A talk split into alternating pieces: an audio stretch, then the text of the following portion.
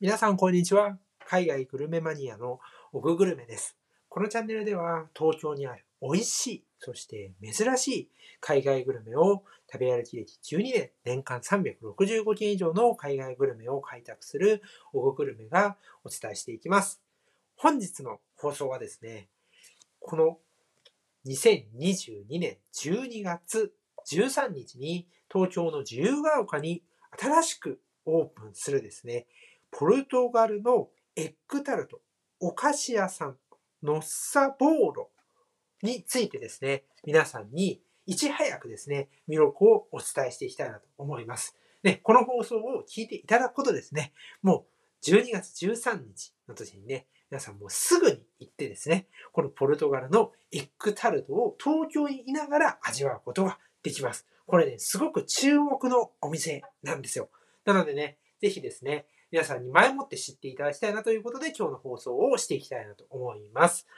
で、今日の放送の流れなんですけれども、大きく3つに分けて皆さんにご説明していきたいなと思います。まず、1つ目っていうのが、このお店、ポルトガルエッグタルトのですね、魅力。そして、2つ目っていうのが、実はこのお店というのはですね、ある有名なレストランからこう独立したお店なんですね。で、そのレストランのことについてお話をしていくのが2つ目。そして最後に、ポルトガルの、ま、エッグタルトって一体どういうふうに生まれたの？っていう実際の現地、ポルトガルのですね、お話。私、ここのポルトガルの現地の発祥のお店にもですね、行っておりまして、そのお話を最後にしていきたいなというふうに思っております。それでは始めていきたいなと思います。それではですね、最初はですね、この新しくオープンするですね、ポルトガルのお菓子屋さん、ノッサボーロについてですね、えポルトガル版、えエッグタルトですね。これの魅力とともに皆さんにお伝えしていきたいなと思います。12月の13日です。もう一回言っときますね。大事なんでね。12月の13日にオープンを迎えます。で、このお店、そんなに注目なのって思われる方いると思うんですけど、すごい注目なんですよ。で、なんでか、まあ、どういうぐらい注目かっていうとですね、あの、クラウドファンディングのところでも実際幕開けっていうですね、サイトでクラウドファンディングしておりまして、そこでもね、ちゃんとこう資金調達ができてるぐらい、すごくね、有名な、あの、お店ということで、非常に注目をしております。なんとすごいのがですね、まあ、厳選の素材を使用してですね、1年間、まあ、試行錯誤をして完成させたザクトロ、えー、エッグタルト。まあ、通称ですね、このエッグタルトのことをパステルデナタっていうふうに、えー、言っています。これはあのそのもののポルトガルのですね、そのものの名前なんですけれども、もうね、これすごいですよね。だって1年間ですよ、これを作るのにね。それだけやってきたっていうところで、もう素材のその選びから実際にこう試作とかをね、繰り返して、この完成に至るまでですね、本当に妥協なしというところでですね、あの、このエッグタルトにかける思いがね、本当伝わってきますよね。で、このプロジェクトについて、このクラウドファンディングのところに書いてあるんですけど、ザクトロと食感ギャップに夢中になる。一度知ったら忘れられない魅惑パステルでナタというふうにご紹介されています。もうね、これね、あのぜひですね、このサイトの URL も貼っておきますので、見てほしいんですけど、写真からですね、食欲をそそるような、そんな見た目なんですよ。で、エッグタルトってめちゃめちゃ美味しいんですね、それ自体も。で、あの、香港とか行ったことある方は、ポルトガルから伝わって食べたことあって好きかなと思うんですけど、やっぱりね、あの、香港のエッグタルトとはね、またね、違うんですよ。本場はポルトガルのエッグタルトって。このね、とろみとかね、その生地のザクッとした食感とか、全然違うので、ぜひですね、食べていただきたいなというふうに思います。さらにですね、ここでは、その普通はですね、まあ、プレーンっていう、まあ、もうノーマルのフレーバー、もうこれしか普通ないんですよね。なんですけど、おそらくですね、他のフレーバーも出るんじゃないのかなと、ちょっとね、私は期待をしております。これがね、そのクラウドファンディングだけ限定なのか、店舗でもね、後に販売するのかはまだわからないんですけれども、クラウドファンディング上では、例えば、あの、蜂蜜レモンとか、えー、東京、えー、緑茶とかですね、えー、あとチョコレートなんていう違った風味もあるんで、これもね、もしかしたら出てくるかもしれないということでね、皆さんぜひあの、楽しみにしていただけたらなというふうに思います。やっぱりね、あの、これだけ試行錯誤と、そしてね、年数をかけて、こだわりにこだわった、あの、パステルでなった、エッグタルトですね。これはね、もう絶対に、あの、食べていただきたい。そういうものですね。なので、まあ、あのね、自由が丘というところでね、やっぱりこう、スイーツの激戦区にオープンするわけなので、まあ、行列かなと最初はね、あるんですけども、まあ、あの、そんなにね、あの、なんでしょう。お店の中に入ってずっとた、あの、長時間食べるみたいなところではないと思うので、ぜひね、あの、そういう並びに負けずですね、買って食べていただきたいなというふうに思います。それではですね、次にですね、この、えー、お店を実、をオープンするにあたって、実はですね、このお店、あるポルトガルの有名なレストランから、こう、独立されたお店なんですね。そのレストランのことについても魅力をご紹介していきたいなというふうに思います。それではですね、次に、このお店が独立したその最初のお店ですね、その有名なポルトガル料理レストランが、マヌエル、まあ、四谷店なんです。で、このマヌエルっていうお店は、四谷、そして、丸の内、で、もう一つが渋谷というふうに3店舗あるんですけども、どれもですね、有名なポルトガル料理のレストランです。どれぐらい有名かっていうと、まあ、土日とかなんて、ほんとランチですらもですね、もう予約しないともう全部満席、入れない、みたいなところでですね、非常に有名なポルトガル料理レストランです。しかもですね、ポルトガルの、こう、調度品とか装飾が店内にあの施されて、ちょっとね、こうね、洞窟みたいな薄暗いような感じになってるんですね。雰囲気もすごく良くてですね、その、なんだろう、デートとか、大人の人たちでの食事とか、そういうとこにも結構使われている、そんな場所なんですよね。ここすごく雰囲気もいいので、ぜひ行ってほしいです。夜とかに行くとね、本当にムード抜群なので、あの、大切な人とね、行きたいっていう方はぜひ、このお店も予約して行っていただきたいなと思います。あの、ポルトガルの料理っていうと、あんまりイメージがつかないかもしれないんですけど、日本の料理とよく似てるんですね。どういう風かっていうと、お魚の料理が多かったりとか、あとは薄い味付けになってたり、そういうね、あの、日本人にも非常に親しみやすい。これはね、ヨーロッパの中でも非常に珍しいんですよ。例えば、イタリアンとか皆さんも親しんで、あの、日々食べてると思うんですけど、結構、あの、日本食とは離れてますよね。やっぱりあの、こって、あの、濃厚というか、そういうところだし、デザートとかで言えば結構甘、甘っていう感じですよね。なんですけど、ポルトガルはそれとはね、ちょっと対極にあるような、そんな、あの、料理を出すんですよね。あとは、まあ、リゾットみたいな感じにした、あの、ご飯を使った料理もあって、本当に日本人にね、あの、親しみやすいです。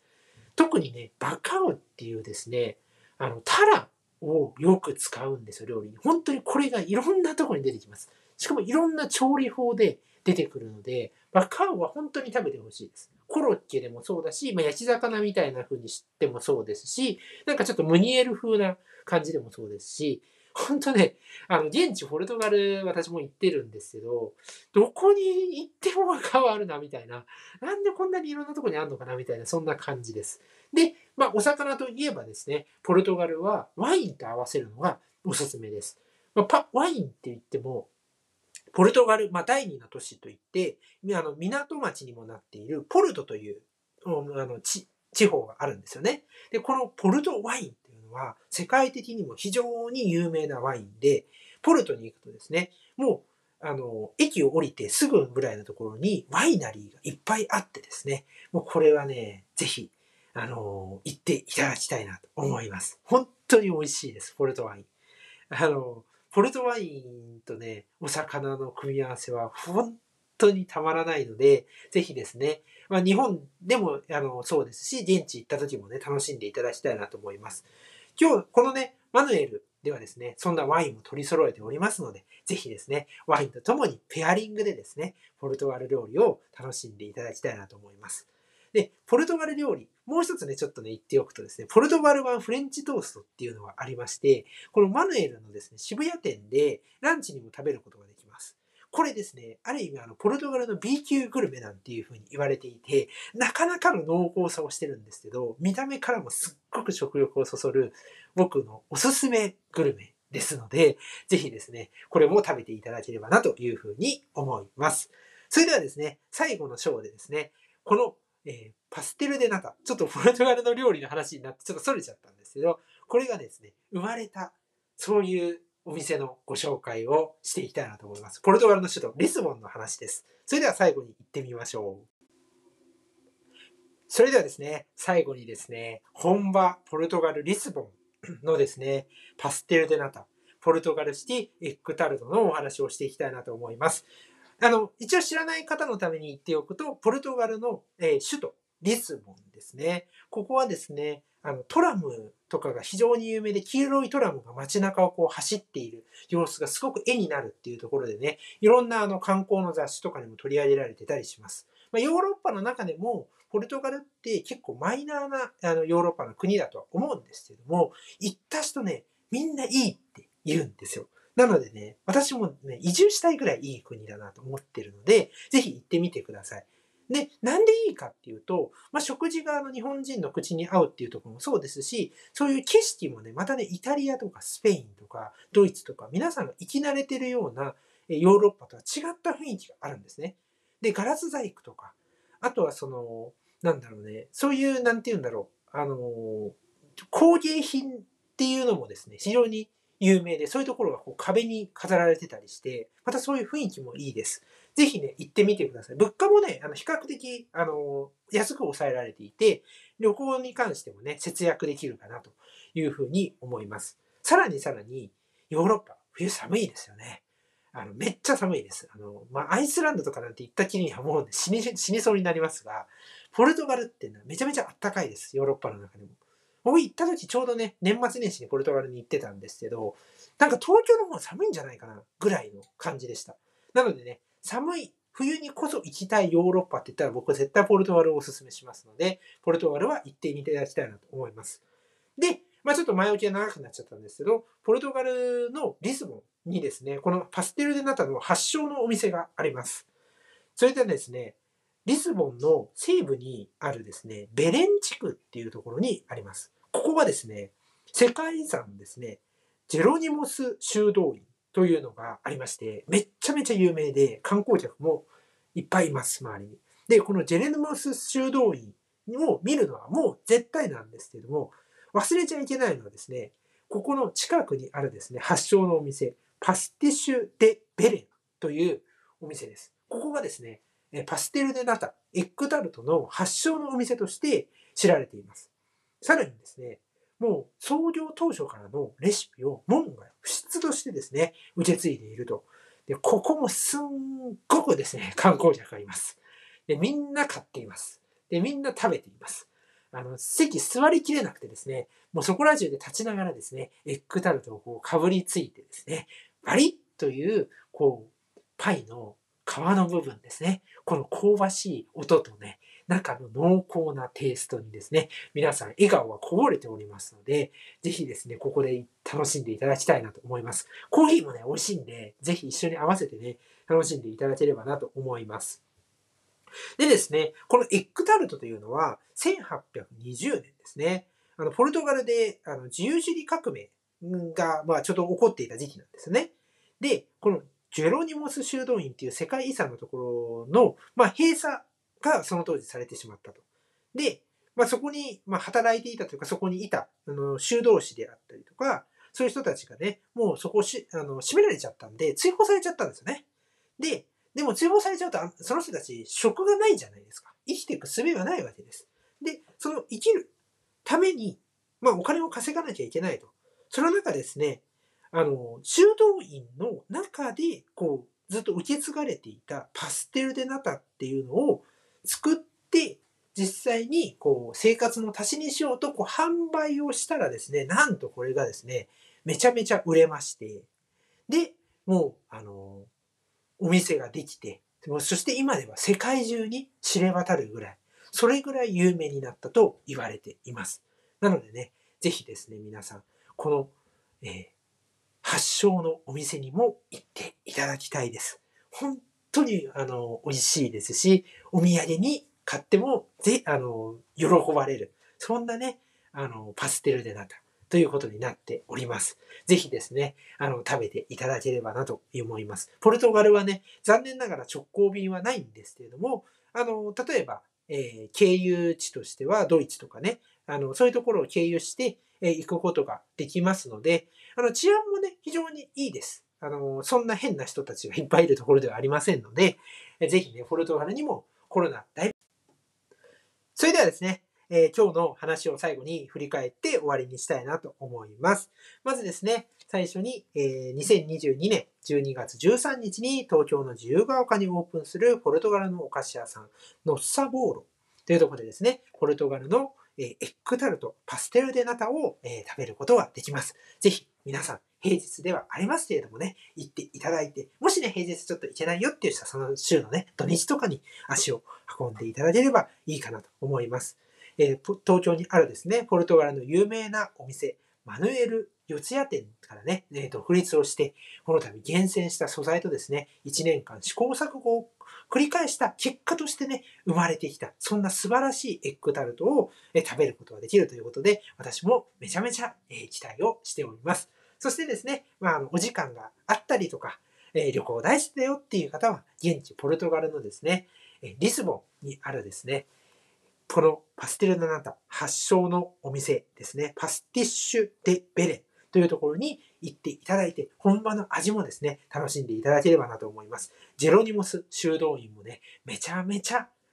見応えがあってですね、もう絶対見てほしい、そういうえ観光スポットになっているので、そこと合わせてですね、ポルトガルを楽しんでいただければなと思います。またね、この放送においてもですね、実際に食べたらですね、皆さんにその実食した味とかね、雰囲気とか、どんなぐらい混雑してたのとかね、他にフレーバーあるのとかね、あの、お店の詳しい詳細についても、え、お伝えしていければなと思います。それでは今日もあの放送を聞いていただきありがとうございました。皆さんぜひエッグタルトを食べて、えー、美味しいというね、幸せな気分を味わっていただけたらなと思います。それでは皆さんさようなら。